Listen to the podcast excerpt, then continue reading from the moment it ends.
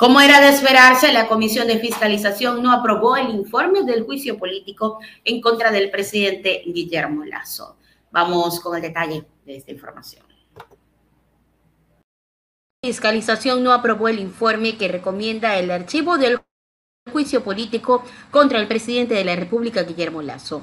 La decisión se tomó con cuatro votos a favor y cinco en contra. A partir de las 10 de la mañana, la mesa parlamentaria se reunió para socializar el informe motivado por el proceso de sustanciación del juicio político del jefe de Estado. Solo la asambleísta de UNES e interpelante Viviana Veloz estuvo presente. Los otros tres proponentes faltaron a la convocatoria. La sesión inició con varios pedidos en el orden del día, entre ellos el análisis de la función de los asesores en la redacción del informe, la cual fue aprobada y propuesta por la asambleísta Marco Troya. Según él, existieron interferencias en este proceso. El 2022, presidente Lazo pidió a la Secretaría Anticorrupción realice un informe sobre posibles actos de corrupción en empresas públicas y Flopec. Continúa. El 22 de marzo... Esa es la página 279. Ah, perfecto, gracias. Me equivoco, pero nos ayuda. 279, gracias. Con su autorización, el 13 de enero del 2022, el presidente Lazo pidió a la Secretaría Anticorrupción realice un informe sobre posibles actos de corrupción en empresas públicas y Flopec. El 22 de marzo del 2022, el presidente Lazo dirigió comunicación a la Fiscalía General del Estado para que se investiguen contratos de transporte petrolero y adjuntó centenares de documentos para que a partir de esta noticia crímenes se haga una investigación. Gracias. ¿Podría repetir la fecha, por favor? ¿Podría repetir de nuevo lo que leyó? El 22 de marzo del 2022, el presidente Lazo dirigió comunicación a la Fiscalía General del Estado para que investiguen contratos de transporte de petrolero y adjuntó centenares de documentos para que a partir de esta noticia Gracias, se haga una señor secretario. Gracias, presidente. El país escucha, consta en el informe, el equipo técnico no quiere ver, el señor presidente de la República conocía y presentó una denuncia. Acá dice que no sabía, que no había forma. En el mismo informe consta, y el presidente denuncia posibles actos de corrupción. Como mismo, como mismo, presenta una denuncia porque conocía, conocía hechos de corrupción, más allá de que estemos hablando de misión o no, sí conocía. Y eso el equipo técnico no ve y no nos está diciendo toda la verdad en el informe.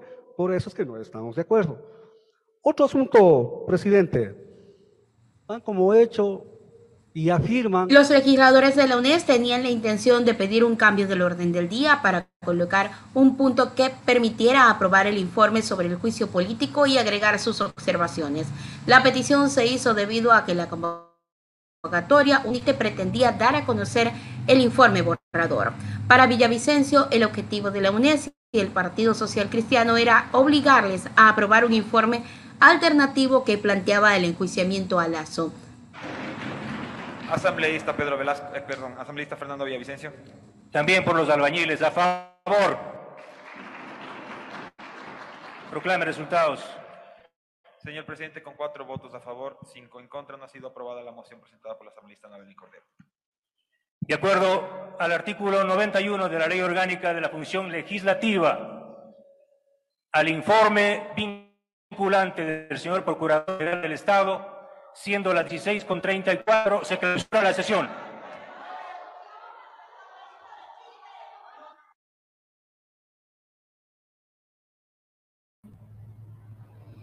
Así fue manejado el tema del informe de juicio político en contra del presidente de la República, Guillermo Lazo, al cual la Comisión de Fiscalización no dio paso no se lograron eh, los objetivos que se pretendían y era justamente que se recomendara al presidente Guillermo Lazo a llevarlo a un juicio el informe específico que lo recomendaba llevarlo a un juicio político. Esto, por supuesto, porque tiene sus protectores y el principal protector de todo esto es el señor Fernando Villavicencio. El, el pedido de la Comisión Comisión de Fiscalización aprobará el informe que no recomendaba el juicio político contra el presidente Guillermo Lazo. Este alcanzó cuatro votos a favor y cinco en contra. La sesión terminó entre gritos y reclamos de la oposición de este sábado, específicamente 6 de mayo. La moción del oficialista